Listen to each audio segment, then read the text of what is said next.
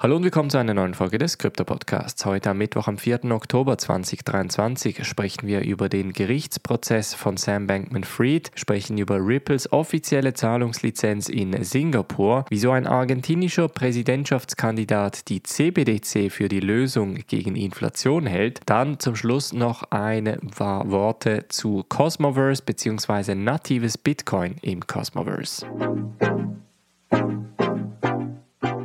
Springen wir in diese erste News Story und zwar geht es um Sam Bankman Fried, den ehemaligen CEO und Mitgründer der Kryptobörse FTX, die vor knapp einem Jahr komplett implodiert ist. Im November ist FTX nämlich von heute auf morgen mehr oder weniger von der Bildfläche verschwunden. Grund dafür waren unter anderem so ein bisschen die Ängste, dass FTX mit Kundengeldern gehandelt haben soll, beziehungsweise mit dem FTT-Token eventuell mit Geldern investiert haben soll, welche sie gar nicht gehabt haben. Dann ging alles relativ schnell. Es gab einen sogenannten Bankrun, also einen Sprung auf die Bank, beziehungsweise die Kunden wollten relativ schnell die Börsengelder wieder haben und das hat dann da die Liquidität dann schlussendlich nicht gehalten und FTX musste dann den Laden dicht machen. Nach etwa fünf Tagen haben sie dann offiziell die Insolvenz angemeldet. Die sogenannte Chapter 11 Insolvency ist jetzt am Laufen. Das läuft jetzt parallel zu dem Gerichtsfall, denn Sam Bankman-Fried wird unter anderem auch Betrug vorgeworfen. Jetzt hat der Gerichtsfall offiziell gestern begonnen. Sam Bankman-Fried bzw. seine Anwälte wollten allerdings, dass Zeugenaussagen zu diesem Zeitpunkt erstmal nicht stattfinden. Sie sagen und argumentieren, es sei noch verfrüht und jede Zeugenaussage soll im Einzelfall betrachtet werden und nicht von Anfang an. Der Prozess wird jetzt folgendermaßen ablaufen. Als erstes wird die Juryauswahl beginnen. Danach wird es die sogenannten Eröffnungsreden gehen in den nächsten Wochen und danach wird sicherlich auch Sam Bankman-Fried zu Wort kommen. Parallel zu dem Gerichtsfall und zu dem Insolvenzverfahren hat Michael Lewis, ein berühmter Autor im Wirtschaftsbereich, auch ein Buch über Sam Bankman-Fried herausgegeben, Going Infinite, The Rise and Fall of a New Tycoon. Das Ganze sorgt für sehr viel Wirbel, denn Michael Lewis stellt Sam Bankman-Fried nicht irgendwie als Psychopathen dar, sondern als absolutes Genie, das einfach missverstanden wurde und ein, zwei falsche Business-Entscheide gefällt haben soll. Viele Leute kritisieren Michael Lewis sehr stark bezüglich seines Buches, weil sie einfach sagen, es würde entsprechend die Fakten verdrehen. Und auch hier gibt es natürlich so ein bisschen die Diskussion, wen hat Sam Bankman-Fried bezahlt, dass dieses Buch so gut ausfällt. Es ist natürlich kein Zufall, dass das Buch parallel zum Prozessstart herauskommt. Es kann natürlich schlussendlich auch die Jury bzw den Richter positiv oder auch negativ beeinflussen. Von daher bleibt diese ganze Sache natürlich sehr, sehr spannend. Auch interessant ist natürlich die Beziehung zwischen Sam Bankman-Fried und dem ehemaligen Alameda-CEO Caroline Ellison. Auch sie eine sehr bekannte Persönlichkeit in der Kryptoindustrie sehr unerfahren, muss man dazu auch sagen.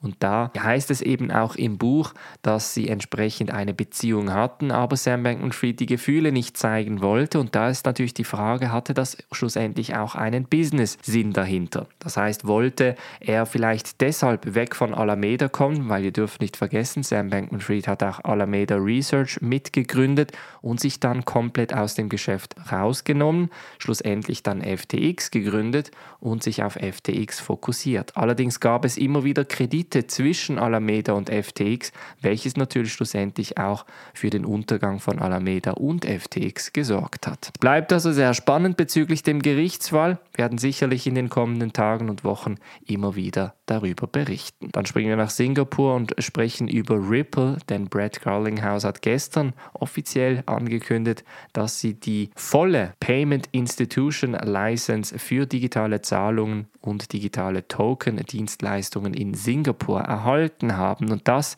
nur vier Monate nachdem sie eine provisorische Lizenz erhalten hatten. Es scheint so, als würde für Ripple relativ viel gut laufen diese Tage. Natürlich der Gerichtsfall gegen die SEC, den sie vor einigen Monaten gewonnen haben, gibt so ein bisschen positive Zeichen in Richtung Ripple.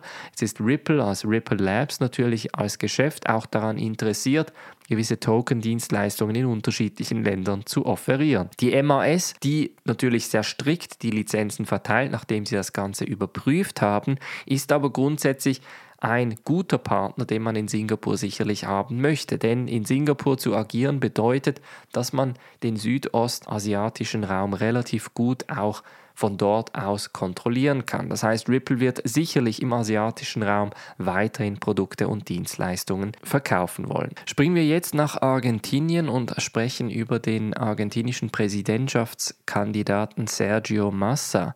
Er ist der Minister für Wirtschaft momentan und sagt ganz klar in seiner Kampagne, dass eine CBDC die Lösung für die Inflationsprobleme in Argentinien sein könnte. Er sagt, dass die Abhängigkeit vom US-Dollar grundsätzlich auch die lokale Wirtschaft schädige und natürlich auch die lokale Währung davon betroffen sei. Das steht ein bisschen im Gegenzug zu Javier Milei. Er ist auch ein Präsidentschaftskandidat in Argentinien. Er ist allerdings pro Bitcoin und anti-Zentralbank. Ganz interessant ist, dass je nach Umfragen Milei momentan immer noch in Führung zu sein scheint, wobei man Massa nachsagt, dass er sicher in Buenos Aires eventuell gewinnen könnte. Also ganz, ganz spannende Perspektiven hier zwischen CBDC versus Bitcoin. Also jemanden, der auf der einen Seite sagt, pro Staat Staat pro Staatswährung und auf der anderen Seite jemand, der sagt Anti-Zentralbank, aber pro Bitcoin. Ob jetzt schlussendlich Millet oder Massa gewinnen, werden sehr wahrscheinlich die CBDCs so oder so durchkommen. Die Frage ist nur,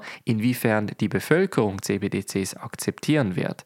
Denn schlussendlich muss natürlich eine Bevölkerung die CBDC im Alltag irgendwie akzeptieren. Der Staat kann es natürlich mehr oder weniger forcieren, wie wir in Nigeria im Alltag sehen, indem halt klassisches Cash mehr oder weniger eingeschränkt wird. Und etwas Ähnliches erwarte ich grundsätzlich auch im europäischen Raum.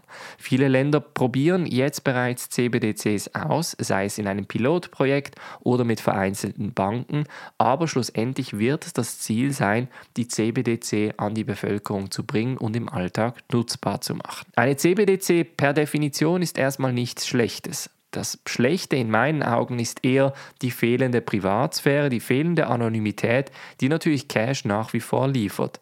Jetzt kann man natürlich argumentieren und sagen, dass Bitcoin auch pseudonym ist, also auch nicht komplett anonym. Und auch das ist natürlich nicht die perfekte Lösung für den Alltag. Ich glaube, eine gute Lösung wäre eine Art Hybridansatz von einer CBDC, die entweder komplett transparent ist oder komplett mit Privatsphäre ausgestattet ist. Etwas Ähnliches haben wir ja schon in den letzten Tagen auch aus Argentinien gehört, bei welchem gewisse Dienstleistungen mit sogenannten ZK-Proofs bereits verschlüsselt worden sind. Etwas Ähnliches, denke ich, könnte auch bei einer CBDC relativ gut funktionieren. Und zum Schluss sprechen wir noch über das Cosmoverse, nämlich in Istanbul läuft gerade die Konferenz um Cosmos herum. Auch Tassilo ist übrigens da. Wir haben auch ein paar Worte dazu verloren. Unbedingt deshalb auch bei Airdrop Weekly und Layer 2 Weekly einschalten. Silo ist momentan auch in Istanbul und ist auch an der Cosmoverse diese Tage aktiv. Jetzt gab es da gestern ein spannendes Announcement, denn Osmosis, die größte dezentralisierte Börse auf Cosmos, hat angekündigt, dass sie Bitcoin nativ in die IBC-Welt, in das sogenannte Interblockchain Communications Protocol bringen werden, zusammen mit Nomic und Kujira. Ziel ist es nämlich, die sogenannten Nomic Bitcoin ins Cosmoverse zu bringen. Das heißt, man überträgt Bitcoin via Bridge in die Cosmos-Welt auf der Nomic Chain und erhält dann die Nomic Bitcoin, die NBTC, welche man dann schlussendlich auf Osmosis traden kann. Die Osmosis-Mitgründer sagen auf der einen Seite natürlich, Bitcoin braucht es als sicheres Asset und umgekehrt sagen sie, Bitcoin braucht DeFi und Cosmos kann genau den DeFi-Teil entsprechend liefern. Wir haben schon mehrere DeFi-Protokolle erlebt, die durch die gebridgte Variante Bitcoin erhalten haben, sei es Wrapped BTC, welches auch sehr oft benutzt wurde, aber diese Tage scheinen sich zumindest so ein bisschen die Chains ein bisschen voneinander zu trennen und Bitcoin in der Bitcoin-Welt und Ethereum in der Ethereum-Welt. Bei Cosmos könnte das eventuell anders sein, weil natürlich das Ganze schlussendlich auch nativ auf die Chain geschrieben wird. Es bleibt also sehr spannend, werden sicherlich in den kommenden Tagen noch weitere Infos aus dem Cosmoverse hören. Das war's von der heutigen Folge. Wir hören uns morgen wieder. Macht's gut und bis dann.